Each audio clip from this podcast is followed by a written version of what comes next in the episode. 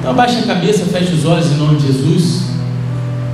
Senhor Deus Pai, te convidamos a tomar o teu lugar de honra aqui nessa reunião, em nossos corações, nossas mentes.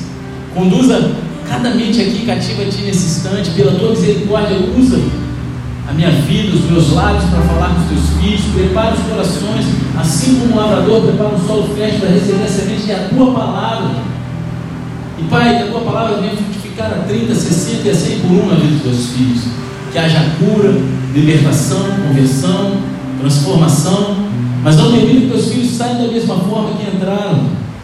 Em nome de Jesus, eu repreendo toda conversa paralela, toda falta de atenção, toda oração desnecessária, todo espírito contrário ao teu e clamo a Ti pela Tua misericórdia, conceda nos céus abertos e manifesta a Tua glória nesse lugar, Senhor. Em nome de Jesus, se você crê nisso, dá uma glória a Deus aí, alto.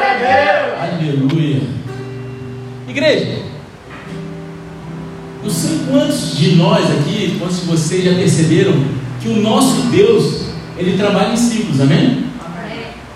O nosso Deus, Ele trabalha ciclicamente com as nossas vidas na terra, em tudo que Ele faz.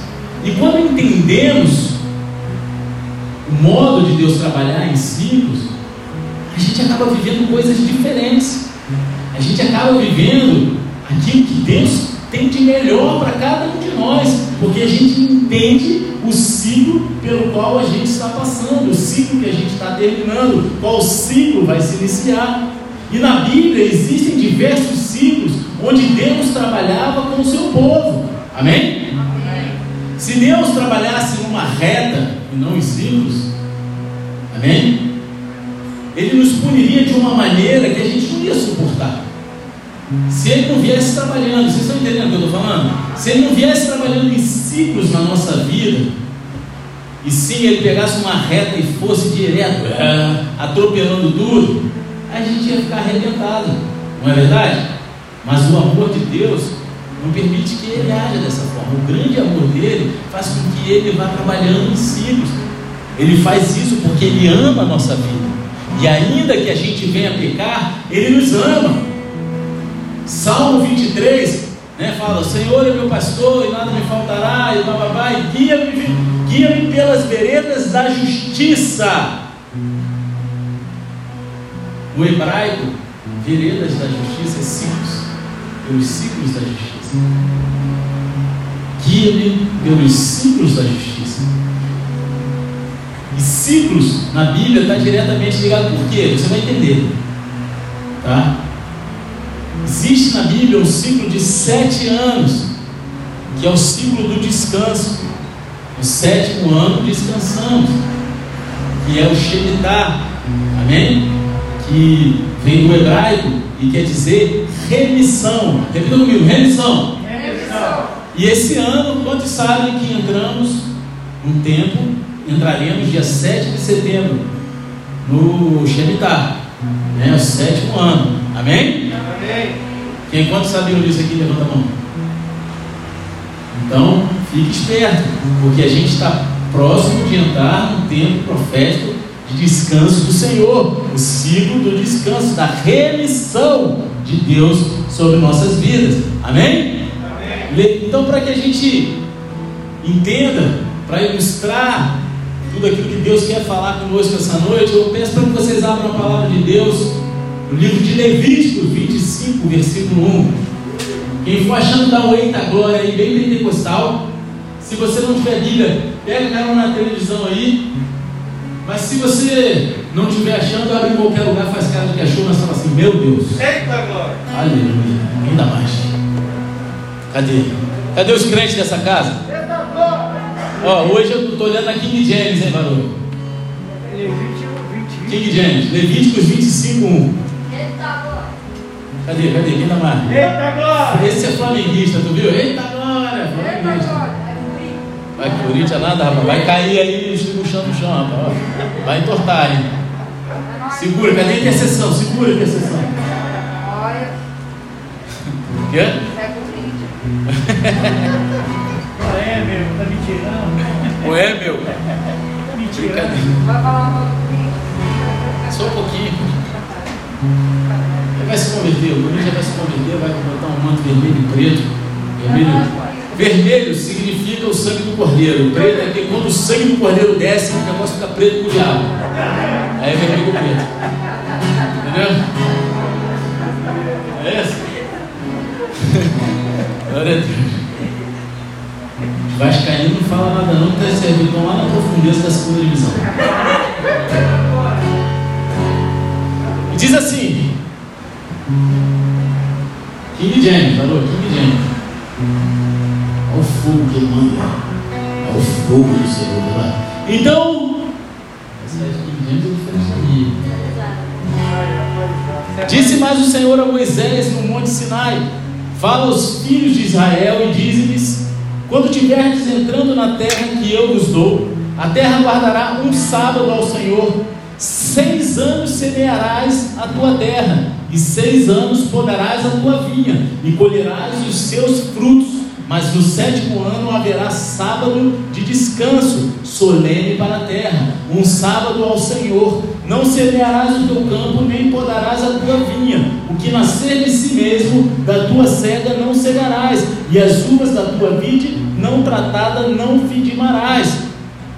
Ano de descanso solene será para a terra, mas os frutos do sábado da terra vos serão por alimento, a ti e ao teu servo, e à tua serva, e ao teu jornaleiro, e ao estrangeiro que peregrina contigo, e ao teu gado, e aos animais que estão na tua terra. Todo o seu produto será por mantimento. Também contarás sete sábados de anos, sete vezes sete anos, de maneira que os dias dos sete sábados de anos serão 49 anos. Então, no décimo dia do sétimo mês, farás soar fortemente a trombeta. No dia da expiação, farei soar a trombeta por toda a vossa terra, e santificareis o ano quinquagésimo, e apregoareis liberdade na terra a todos os seus habitantes. Ano de jubileu será para vós pois tornareis cada um a sua possessão e cada um a sua família. Esse ano quinquagésimo será para vós o jubileu. Não semeareis, nem cegareis o que nele nascer de si mesmo, nem nele vidimareis as uvas das vides não tratadas, porque é jubileu, santo será para vós, diretamente do campo comereis o seu produto. Nesse ano do jubileu, tornareis cada um a sua possessão. Amém? Amém? Deus, Ele fez uma aliança com o seu povo no Monte Sinai. E essa passagem que a gente acaba de ler aqui faz parte da aliança. E Deus, nesse momento aqui, Ele está estabelecendo ciclos para o seu povo. Ele está chegando ali para o seu povo, diante da aliança que ele está formando com o seu povo, e ele estabelece ciclos que vão ser vividos e respeitados pelo seu povo. E quando Deus fala na terra que lhes dou, sabemos que Deus está falando aqui da terra prometida, amém? Porém, se a gente analisar melhor, a gente vê que Deus ele está falando que a terra que vivemos é dele. Ou seja, aonde nós vivemos pertence ao Senhor, não é nosso. Amém? Sabe quando você compra a tua casa própria, tu fica felizão? Conquista. Tem a convicção que não é teu, é de Deus. A gente não tem nada, tudo que a gente usa pertence a Deus. Ele é o criador de todas as coisas. É assim como os israelitas viveriam naquela terra por causa da graça de Deus. Porque a terra era de Deus, é de Deus. E hoje, vivemos onde estamos, somos livres por causa da sua grande e merecida graça. Eu estou falando isso porque esse ano que a gente está vivendo é ano de xeritar. Amém? O inimigo está querendo me derrubar, mas não pode derrubar não. Está sem, sem retorno, aí deu ruim. Eu estou falando isso porque esse ano que a gente está vivendo começa o ano de Shemitah, né? porque o ano judaico é diferente do nosso, então ele vira dia 7 de setembro de 2021, vira para o ano 5.782, se não me engano. E esse ano vai até 7 de setembro de 2022, onde é o sétimo ano. É um ano de Shemitah, né? ano de restauração, ano de restituição, o ano da justiça de Deus. Amém? Amém? Acho que poucos entenderam isso. Estou falando do ano do juízo de Deus, não. Ano da justiça de Deus. Quem quer viver a justiça de Deus? A justiça de Deus ela traz equilíbrio. O juízo não. Juízo é outra situação, mas a justiça ela vem para equilibrar, para trazer equilíbrio para a terra, para trazer equilíbrio para as situações. Entendam o ciclo. O rei Davi, um menino que cuidava das ovelhas de seu pai, Deus vai lá e o unge através do profeta Samuel. Primeiro ele fica sete anos em Hebron e só depois ele se torna rei de todo Israel, ciclo de sete anos. No sétimo ano ele se torna rei. Existe um tempo certo para as coisas acontecerem. Não adianta você querer acelerar o processo. Existe um ciclo de tratamento, um tempo de tratamento para as coisas acontecerem. O poder de Deus ser derramado, para as promessas se cumprirem. Os ciclos de Deus eles continuam ativos mais do que nunca. Se a gente buscar um período de 100 anos para trás, a gente vai ver que o Brasil ele se transformou em república no ano de Shemitah. A lei áurea no Brasil, liberdade do culto em nossa nação. Ano de Shemitah. A moeda real ela foi implantada no ano de Shemitah. As quedas da bolsa aconteceram no ano de Shemitah. Getúlio Vargas nasceu no ano de Shemitah e ele toma poder do Brasil no ano de Shemitah. 2000, 2001, ano de Shemitah, corrigindo errou o chão. 2007, 2008, período de Shemitah, crise imobiliária nos Estados Unidos de sete em sete anos, o dono da terra vem. Ele está aqui o tempo todo, né?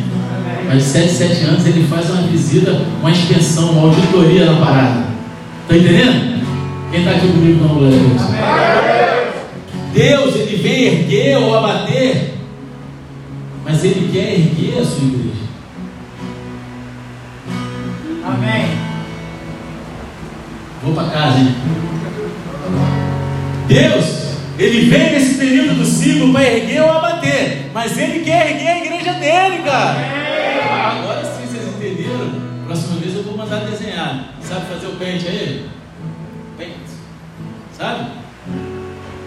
Aí, velho. Tô falando contigo, ele tá show. Pá, sabe? Aí desenho.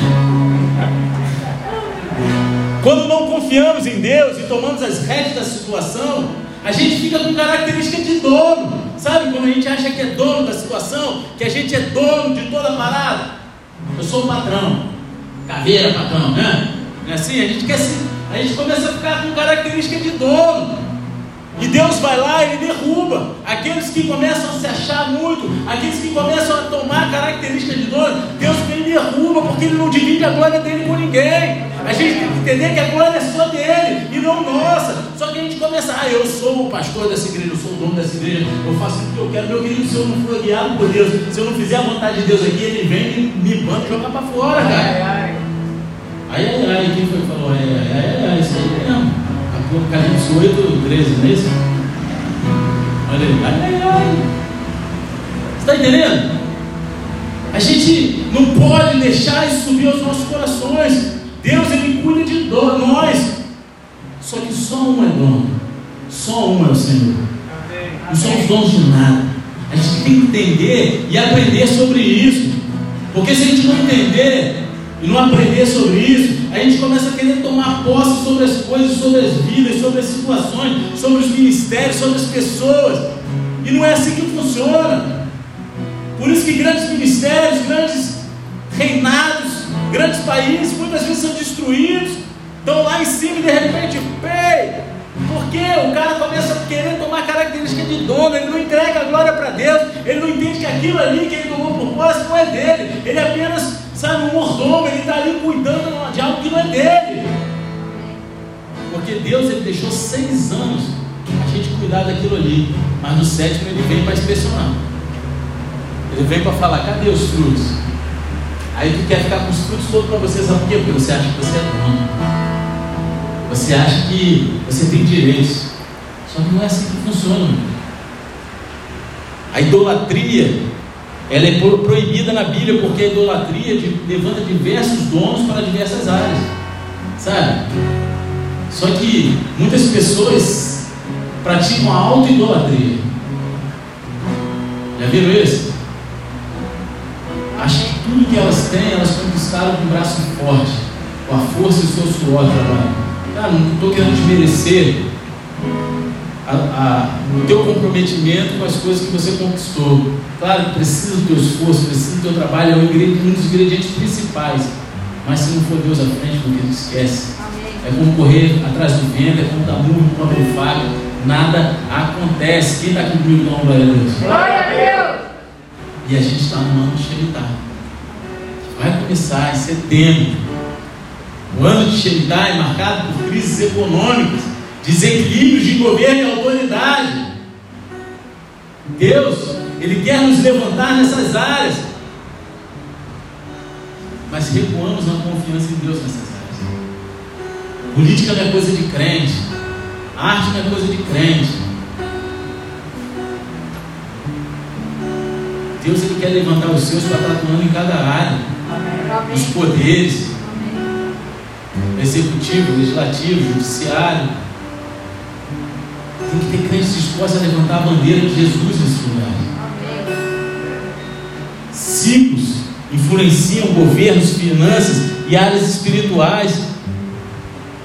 E aí o que, que acontece? Quando a gente acha que é o dono da situação, quando a gente não entende esse trabalhar em ciclos, a gente já não ora mais como antes, a gente não congrega mais como antes.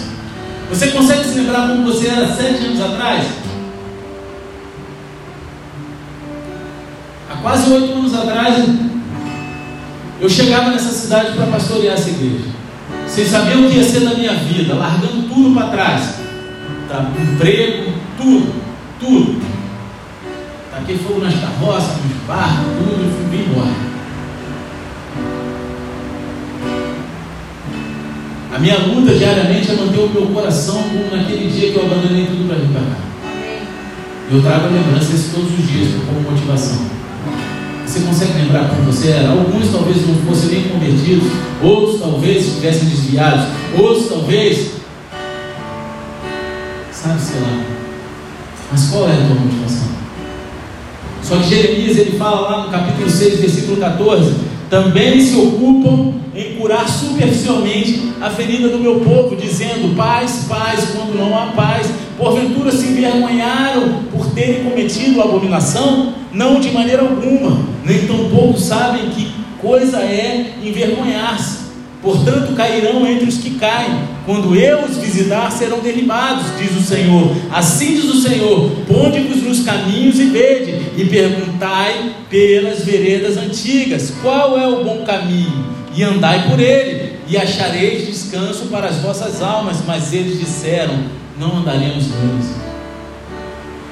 Segundo o livro de Crônicas, capítulo 36, versículo 20, diz o seguinte: e aos que escaparam da espada, a esses levou para a Babilônia, e se tornaram servos dele e de seus filhos, até o tempo do reino da Pérsia, para se cumprir a palavra do Senhor proferida pela boca de Jeremias, até haver a terra gozado dos seus sábados, pois por todos os dias de desolação repousou, até que os setenta anos se cumpriram.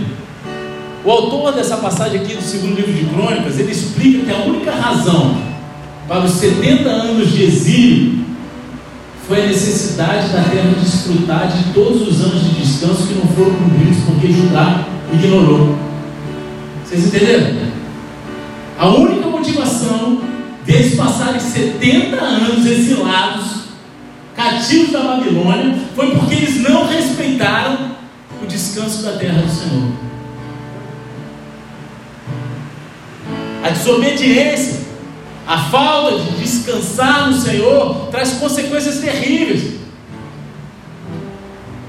Quantas vezes a gente tentou agir na nossa força? Fazer aquilo que a gente achava correto, não aquilo que a palavra diz que é correto. Quantas vezes subiu ao nosso coração os nossos desejos, não os desejos do Pai? E Deus, Ele está permitindo a Babilônia entrar em nossas terras porque não estamos descansando a terra, não estamos descansando no Senhor. Se a gente não entender isso, a gente vai ser escravo. Assim como o povo dele foi escravizado na Babilônia. Quando os israelitas não confiavam, ele perdia o governo e a autoridade sobre a sua casa. Está entendendo? Cara, o pau pode estar quebrando, as coisas acontecendo, muda o governo, persegue o governo, cai líder militar, cai não sei o quê. Eu confio em Deus. Amém. Ele é o meu general é Cristo, Ele é o meu Senhor. A gente tem que fazer a nossa parte. Mas eu sei que Ele vai dar escape, Ele vai dar vitória e Ele vai fazer. E se a gente vai passar por alguma coisa para glorificar o nome dele, a gente não tem como fugir disso. A gente vai ter que passar. Jeremias se lascou todo para glorificar o nome de Deus. Ele fugiu disso? Fugiu? E por que, que o crente só quer viver vitória? É só vitória. A nossa vitória está no céu, meu querido. Entenda o ciclo que você está vivendo. Tem os olhos espirituais abertos, sabe? Porque Deus ele está passando e ele vai cobrar. Se a gente não descansar nele, ele vai vir pedir o um relatório. E aí, o que você vai ter para entregar? Quem manda aqui sou eu? É isso que vai falar? É? Sabe aquela parábola que Jesus conta? Que o dono da vinha mandou os caras irem lá cobrar, ele deu uma surra nos caras. Aí mandou outro, deu surra, mandou o filho. Ei, ele está falando de Jesus, amém? Mandou os profetas, mandou Jesus. Mas nós temos agir como esses caras que estavam tomando conta da vinha. A gente está aqui tomando conta da vinha do Senhor. E a nossa obrigação como cristãos é entender o ciclo, pregar o evangelho a tempo fora de tempo, não é se acovardar, ficar esperando política econômica, ficar esperando, sabe, um sinal do céu. A ordem já está na Bíblia, a direção já foi dada. O que, que a gente tem feito? Jesus falou que a gente faria obras maiores, iguais ou maiores que a dele. Quantos aqui vivem obras iguais ou maiores que Jesus? Levanta a mão em nome de Jesus. Levanta a mão, não estou nem olhando. Por quê? Aonde falhamos entender o ciclo que estamos vivendo. E é tempo de acordar, é tempo de clamar, é tempo de entregar, é tempo de descansar no Senhor. E descansar no Senhor não é não fazer nada, não, meu querido. Descansar no Senhor é confiar em Deus. É confiar que Ele age por você, que Ele age pela tua causa, que Ele está à frente de todas as coisas. Fé é o avesso da preocupação.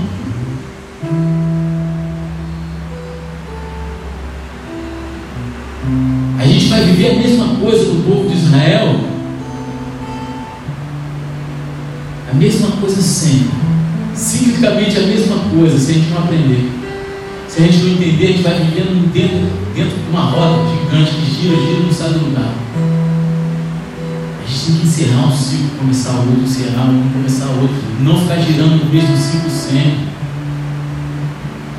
Porque quando a gente quer tomar o lugar de Deus em nossas vidas, o grande dono, ele permite que a gente seja invadido pelo inimigo, assim como ele fez com o povo dele lá.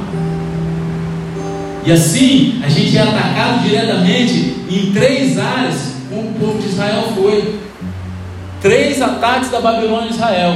E agora eu vou começar a pregação, amém? Amém. Já está no meio do final. Mas acabou. Quem falou A pode ficar, quem não falou sai. Estou.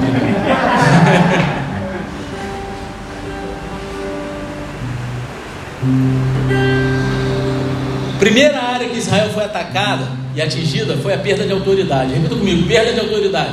Perda de autoridade. Misericórdia, como os crentes têm perdido autoridade hoje em dia. Eu não sou desse tempo, não, tá? Quando eu me converti, os crentes já estavam perdendo bastante autoridade e estavam desacreditados. Mas eu ouço histórias de que antigamente o cara crente, ele podia ser chamado de bitolado, de Bíblia, como eu já chamei muito, né? Eu chamei ele Rafael Bíblia, né? Mas todo mundo confiava no cara. Dava a chave da casa na mão do cara, sabia que podia confiar. Hoje em dia o cara fala que é crente e tem até pavor, não é isso? Uma coisa, eu fico apavorado quando o cara vem se dizendo crente para testificar uma idoneidade para fazer um negócio comigo. Vocês já se ligaram? O cara já vem falando, pô, sabe qual é que eu sou crente, cara? Confia em mim. É? Falei errado de propósito, né?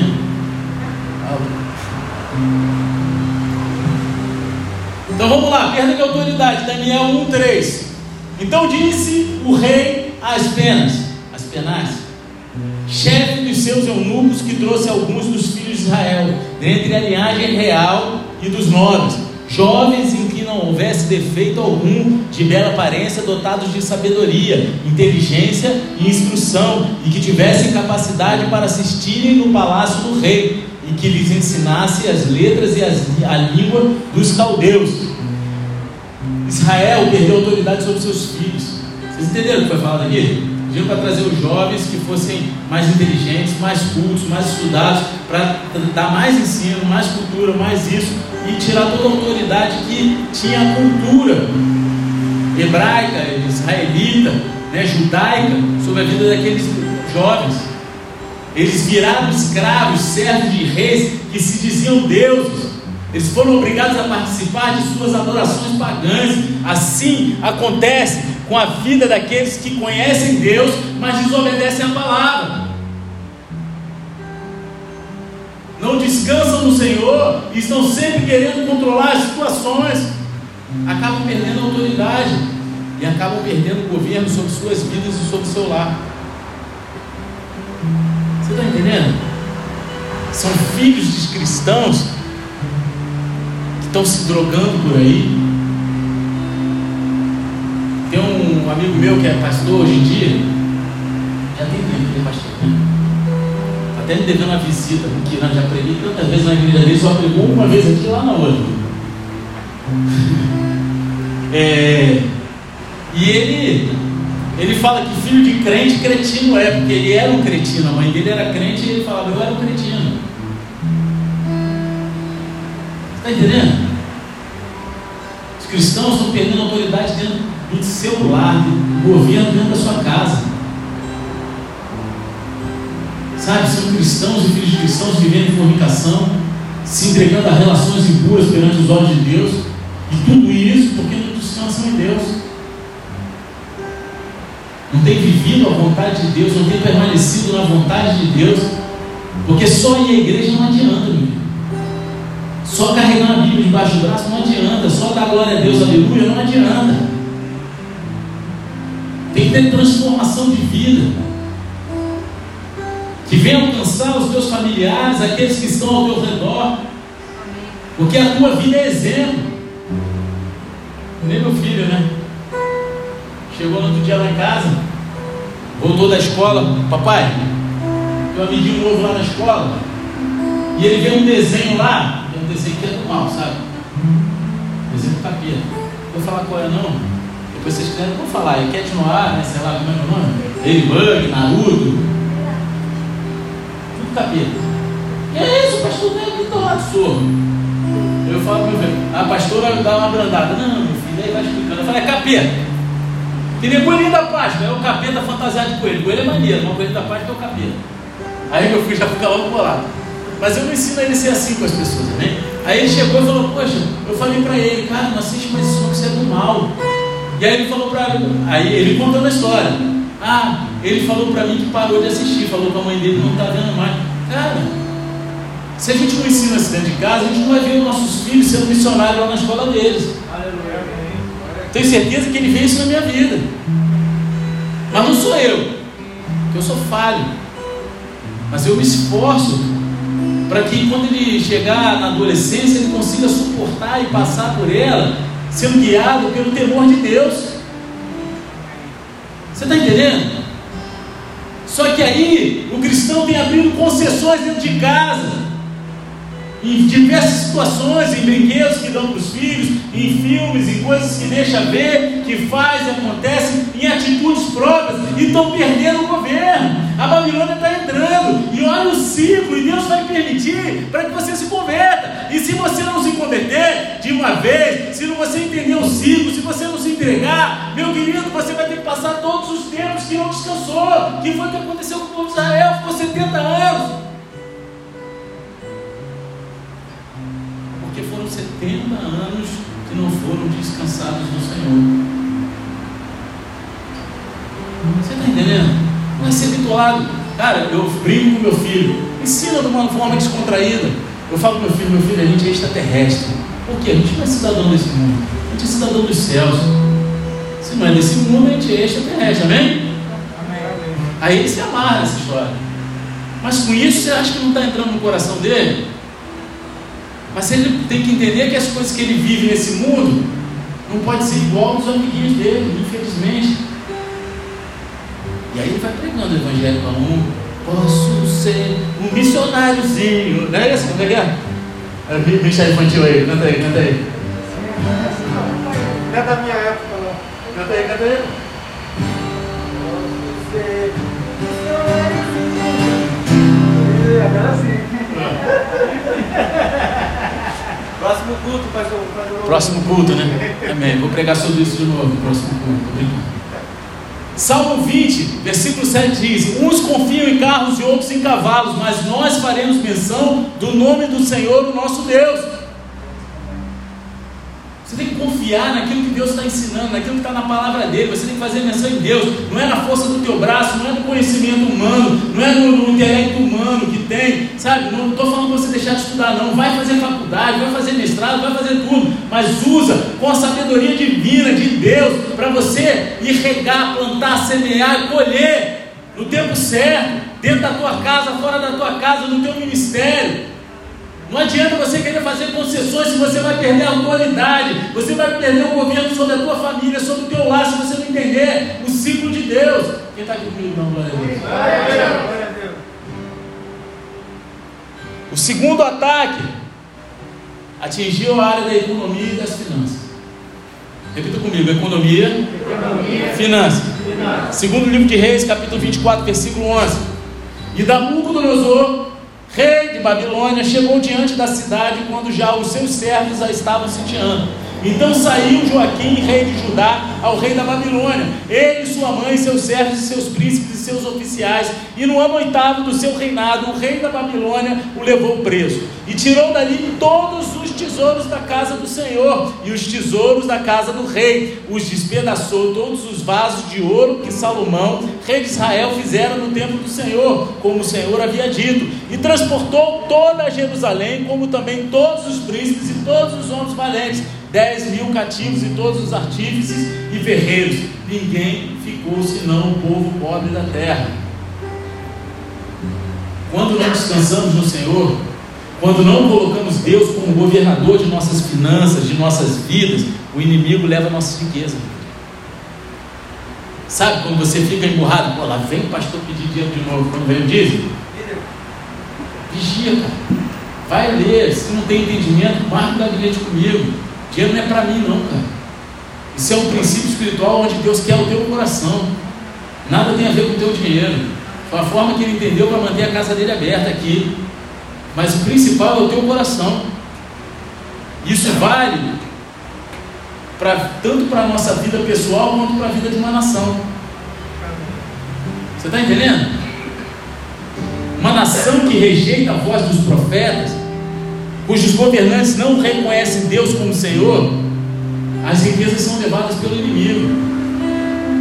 Será que a gente viu isso acontecer durante anos aqui na nossa terra? Hein? Amém ou não? Amém. Será que é uma semelhança? A gente não está aqui para ficar também reclamando de governo, não. A gente está aqui para orar por eles. Deus colocar no teu coração, vai até o governo, vai lá e seja profeta. A gente mora numa cidade pequena. Qualquer hora do dia tu pode ir lá na prefeitura e botar a mão na cabeça do prefeito e orar por ele. Se não conseguir ir lá, te falo onde ele mora, só perguntar para mim. Fica na porta da casa dele. Você está entendendo? Aí o que, que adianta? Presidente meu Bozo, palhaço, não sei o que, meu querido, vai orar pela vida do cara. Ah, que ele é Dilma, não sei o que. Ora. Governador, ora. Ora. Eu li algo hoje que, que me impactou. Pode parecer simples para vocês, mas me impactou. Se o vírus propagou dessa forma, imagina quando for o amor.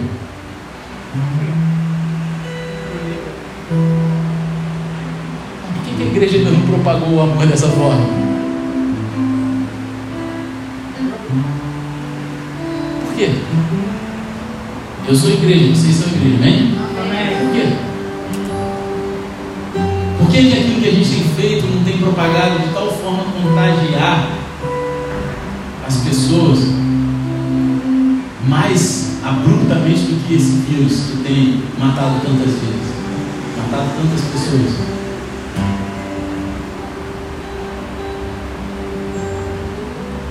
Para entender isso, pessoas falam assim, ah, terceira onda avivamento, vai vir o avivamento. Cara, eu creio que eu nunca vi avivamento no Brasil. Que isso, pastor? Cara, no meu entendimento, verdadeiro avivamento muda política econômica, financeira, diminui violência. O avivamento é isso. O avivamento é a igreja ser fortalecida tão grandemente, de, tal forma que alcance os quatro cantos da nação, de tal forma que tudo flua do jeito que Deus está tá ditando na Bíblia, e a corrupção diminui. E aí por isso que quando chega no sétimo ano, o dono da terra vem pedir o relatório. E aí o que a gente tem para entregar? Porque a vinha foi confiada a gente. E aí? A gente tem matado os profetas? Ou a gente tem sido profeta? A gente tem matado aqueles que são enviados em nome de Cristo? Mas como que a gente tem cuidado? A gente tem querido ser dono da razão? Como eu vejo crente fazendo vergonha na internet? Querendo ter razão, brigando com os outros, propagando o juízo de Deus e não a justiça. Eu comecei aqui falando, né? Justiça, equilíbrio, não juízo. Juízo é depois da sentença dada. Isso a gente vai viver lá no final.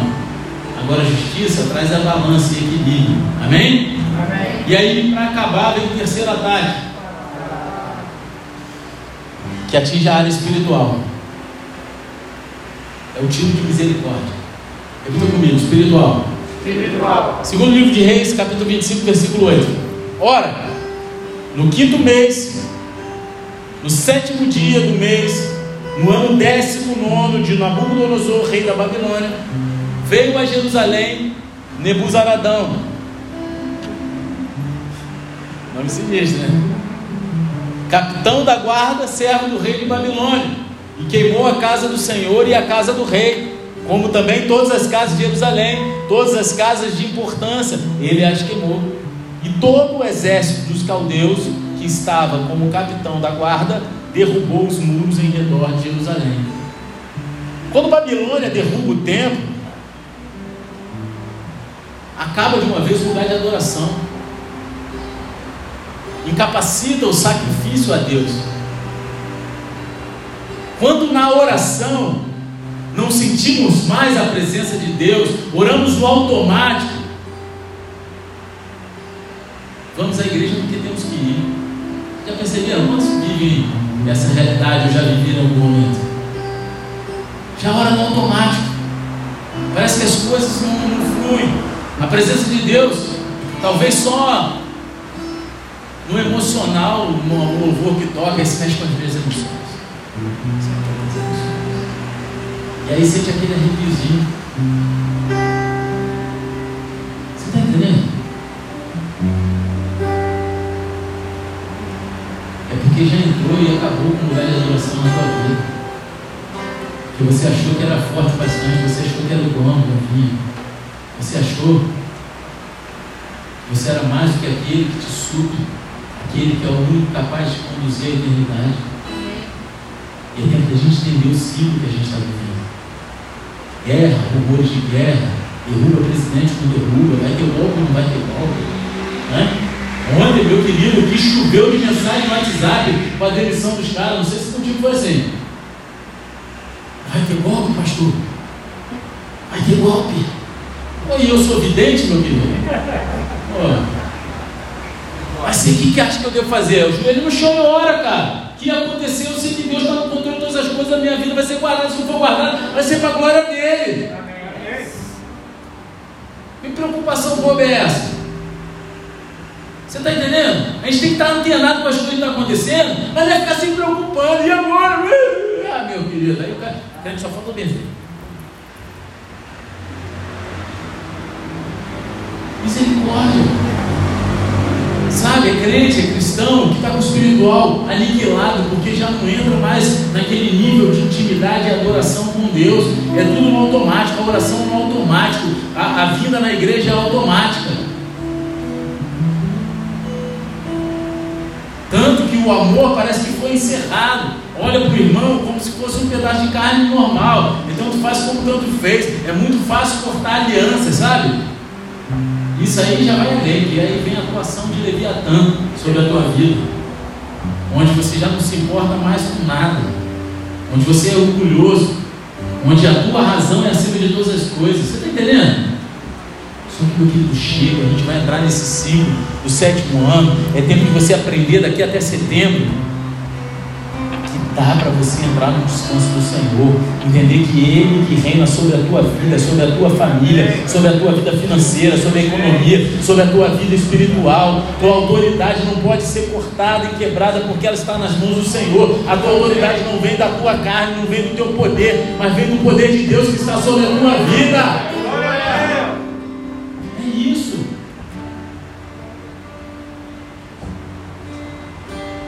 Adianta você ir para a igreja domingo, quarta, fica vazio. Não adianta você querer, vai para a praia, vai para shopping, vai trabalhar, mas na igreja não pode, porque lá contamina, sabe? Lá tem o vírus. Não adianta, meu filho. Onde está o teu coração?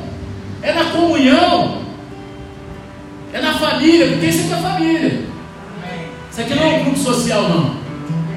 Se você vem aqui para se sentir na paz, receber um passe, meu querido, é outro lugar, tá? É outro lugar, não é aqui não, dá passe, né, É outro lugar, não é na igreja. A igreja é lugar de tratamento, é lugar de comunhão, é lugar de unidade, é lugar de família, é lugar da gente estar tá se lixando um ao outro, sabe? Porque aquilo que mais me irrita no meu irmão é o meu defeito está nele. Aí eu olho o meu defeito nele e eu fico irritado. E aí tem gente que deixa de ir para a igreja por causa disso. Se olha no espelho e se irrita todo dia, então. Para de olhar no espelho. Quando que a gente vai entender o ciclo de Deus? Quando a gente vai tomar posse da autoridade do Senhor nas nossas vidas? Quando a gente vai entender o que Deus quer para cada um de nós na vida na área financeira, na área econômica? Cara, Deus não chamou todo mundo para ser dono de 10 BMW, milionário. Nem todos vão ser mantenedores. Deus ele nos chamou para não ficar devendo e para não faltar nada na nossa casa. A gente ter um lugar onde dormir, onde comer e o que vestir. Agora tem crente que acha que é pecador porque não tem um carro zero. Aí o outro julga o outro. Meu querido, aonde é o teu lugar nessa área financeira e econômica? Para de querer viver o que os outros estão vivendo. Entenda o teu lugar. E busque fazer o melhor onde Deus te colocou. Amém? E seja grato. Quantos cristãos estão vivendo no automático na vida espiritual? Sabe aquele filme? Clique, né? O cara vai lá e ele passa. Tem muito crente vivendo isso. As coisas importantes, as coisas que, que têm realmente valor diante de Deus, estão querendo passar do lado só querem viver o lanche depois do culto, querem carregar o nome de uma igreja, meu querido, vai chegar um tempo que isso não vai mais existir, e você vai fazer o quê? Vai chegar um tempo que a gente não vai mais poder se reunir aqui, ó. Tem lugares que já é assim. Pedacinho de Bíblia passando escondido. O cara se entra em êxtase na presença do Senhor com três versículos. A gente tem acesso à Bíblia inteira. Quantos leem a Bíblia todo dia?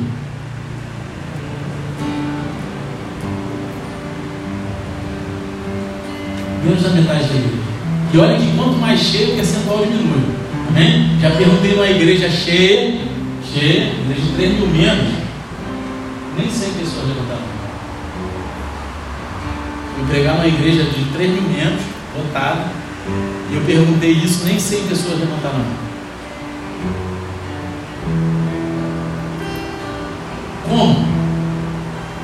Como saber o que Deus quer? Como entrar na profundidade, na intimidade do Senhor? Como não perder a autoridade espiritual? Como não ser atingido na vida espiritual, na vida econômica, na vida financeira, no familiar, em todas as áreas que você não conhece a palavra de Deus? Ah, pastor, eu já li a Bíblia inteira 37 vezes. Quando eu era lá da, da igreja, não sei das contas, que eu ia para a escola bíblica dominical todo dia. Meu querido, a lenha de ontem virou cinza hoje. É preciso retirar cinza e jogar mais lenha hoje. A Bíblia, a palavra de Deus, ela é a palavra viva. Quantas vezes você lê, Deus vai falar de uma maneira diferente com você. Entenda isso. Deus ele quer muito mais de nós e para nós, mas temos vivido uma vida medíocre diante de Deus. A gente tem vivido beirando a mediocridade. O Evangelho brasileiro, pastor, você está pregando contra o Evangelho, pode falar o que você quiser, cara, mas se olha no espelho e vê se o Evangelho que vivemos no Brasil não é um Evangelho medíocre, onde o conforto vale mais do que as vidas, onde as coisas valem mais do que as pessoas. Infelizmente, para alguns, essa é uma verdade.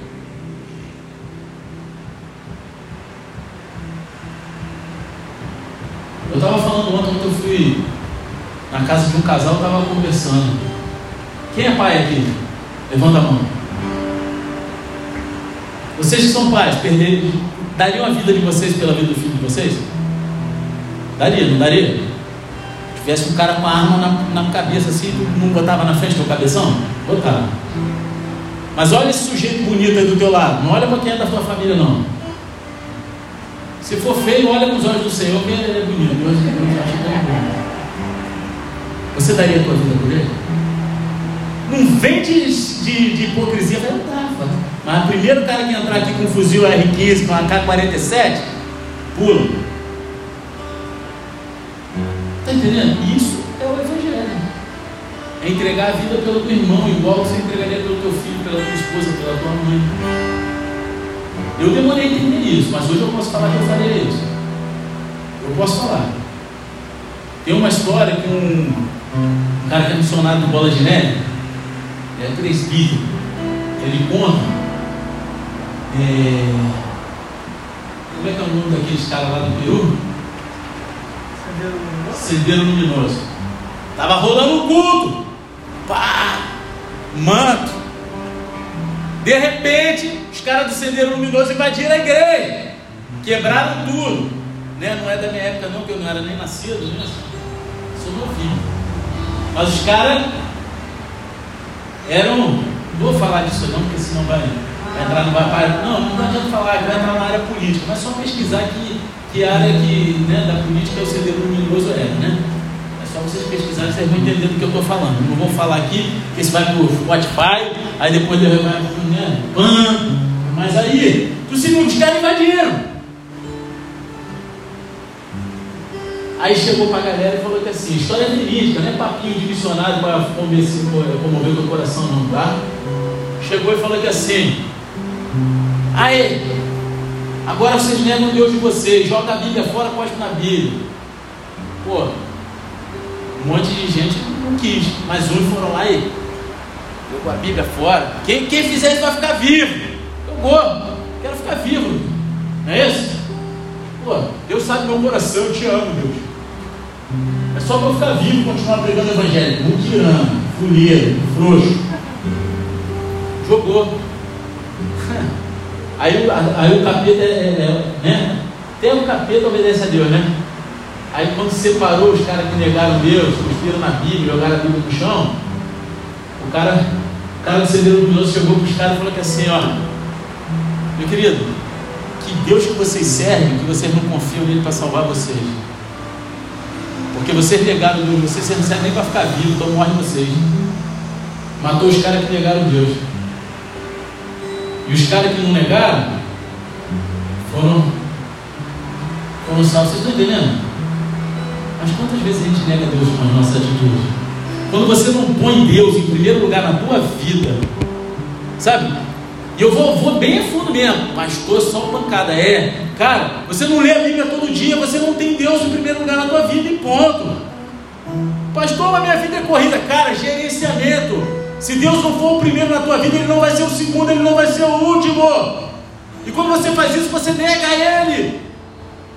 Você nega a existência, você nega o amor, você nega a, a, a bondade, a graça e a misericórdia dele sobre a tua vida. E nisso você deixa de descansar nele, nisso você deixa de viver os ciclos nele. E aí quando ele vem requerer, pedir o relatório na terra, e aí o que você tem para entregar?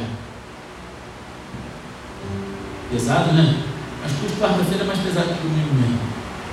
Então para não continuar pesado, abaixa a cabeça e fecha os olhos em nome de Deus.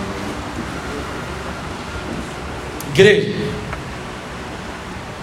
a gente está vivendo um tempo profético, onde muitos vão ser derrubados e muitos vão ser levantados. O dono está chegando em sua terra procurando os mordomos para abençoar, restituir e fazê-los subir. Só que quando ele encontra as pessoas se achando donas, querendo governar em seu lugar, ele derruba. Sabe, quando você não tem um tempo para Deus, quando você não coloca Deus, que nem eu acabei de falar aqui, meu querido, você está querendo ser dono da tua vida e esquece, a tua vida não pertence a você. Você entregou para Deus, ou Ele é o dono e rege a tua vida, a tua vontade, o teu querer, ou você se acha dono dela. Ou você é escravo do pecado, ou você é servo de Deus.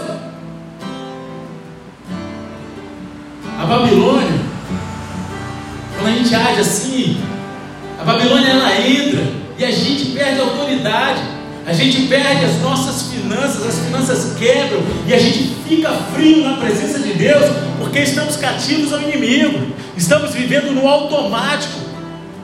Deus, Ele está alertando o seu povo para um novo tempo. Ele quer restaurar a autoridade individual dos seus filhos e assim levantar a sua igreja nesse tempo. Ele quer restituir as heranças, finanças, a estabilidade econômica dos seus filhos. Porque é em momentos de crise que os filhos de Deus vão ser abençoados. Isaac colheu 100 por um em tempo de crise. E Ele quer reacender a chama em nossos corações e assim restaurar todo o louvor e adoração a Ele. Se você sabe que essa palavra foi com você, Vou fazer uma oração só, mas eu vou falando por etapas. E conforme você sabe que foi com você, você levanta, não tenha vergonha não. Não tenha vergonha. Você sabe que você perdeu autoridade. Você perdeu autoridade sobre a tua casa, sobre a tua família, sobre o teu ministério. Fique quieto, sabe que algo aconteceu que destruiu a tua autoridade. A Babilônia entrou, o mundo entrou e acabou com a tua autoridade. Tua família, tua casa, teu casamento, parece que está tudo doido. Sabe? As coisas estão tudo desandando. Você está sem autoridade, levanta do teu lugar. Vocês sabem que porque você não vigiou tua vida econômica e financeira parece que está uma bola de neve, né? Você não sabe nem mais para quem Sem necessidade. Ah, pastor, mas eu dando salário de miséria. Ah, pastor, mas a pandemia, meu querido. Deus sustenta seus filhos. Tem certeza que não há necessidade de se endividar, de perder o controle das finanças. Você sabe que você foi atingido nessa área. Você tem sido acusado de noite pelo inimigo. Ele usa isso para te querer te envergonhar. E você muitas vezes não consegue nem entrar na presença do Senhor da maneira que devia, porque você, isso tem te acusado. Levanta do teu lugar. A tua vida financeira, a tua vida econômica não vai ser restaurada no estalar de Deus. Vai requerer um trabalho, renúncia. Mas Deus quer começar hoje esse trabalho na tua vida. Deixa eu te usar Você que está aqui, Mas parece que tua vida espiritual destruída. Você não desviou ainda porque você conhece a verdade. Você sabe que o mundo não é mais seu lugar, mas você tem vivido no automático. Parece que você não sente mais a presença de Deus. Parece que as coisas viraram tudo uma utopia. Você quer viver os milagres, mas você quer um milagre acontecendo na vida do outro. Você quer viver o poder de Deus, mas você não consegue alcançar esse poder. Parece que o esfriamento tomou conta de você de tal forma. Parece que não tem saída. Você não larga o osso, não. Você vai na igreja. Você tenta ler a Bíblia. Mas tem algo que te impede. É com você que Deus está falando. Levanta do teu lugar. E não é vergonha, não. Não importa quem você é, o que você é. Importa. É que você deseja vencer essa frieza espiritual. Você deseja passar por isso, sabe por quê? Porque você entende que é um ciclo. E Deus e Ele está te dando a chance de entrar nesse novo ciclo, descansando nele, entregando toda a tua vida, todas as áreas da tua vida, vivendo o melhor que Ele tem para você. É de hoje em diante. Ele quer derramar o sobrenatural dele em todas as áreas da tua vida. E se você sabe que é com você, levanta o seu lugar em nome de Jesus. Em nome de Jesus. Em nome de Jesus, Ele quer tratar o teu coração, a tua mente.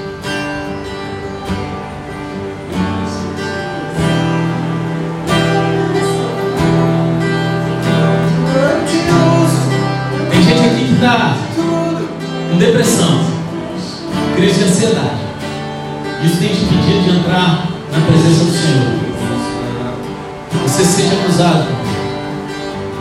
Parece que sua vida espiritual está morrendo, porque você não sabe o que fazer, Senhor. Você quer te curar, levanta o teu lugar. Levanta o teu lugar. Você está beirando a depressão, Vergonha é você achar que você vai passar por isso sozinho. Deus botou uma família e a tua igreja para passar por isso com você. Deus deu sabedoria ao homem para formar psicólogos, psiquiatras, para te ajudar a passar por isso. Mas o primeiro passo é você levantar e reconhecer que você precisa de ajuda. Que Deus é o primeiro a poder te ajudar. Fique em pé no lugar. Em nome de Jesus. Em nome de Jesus.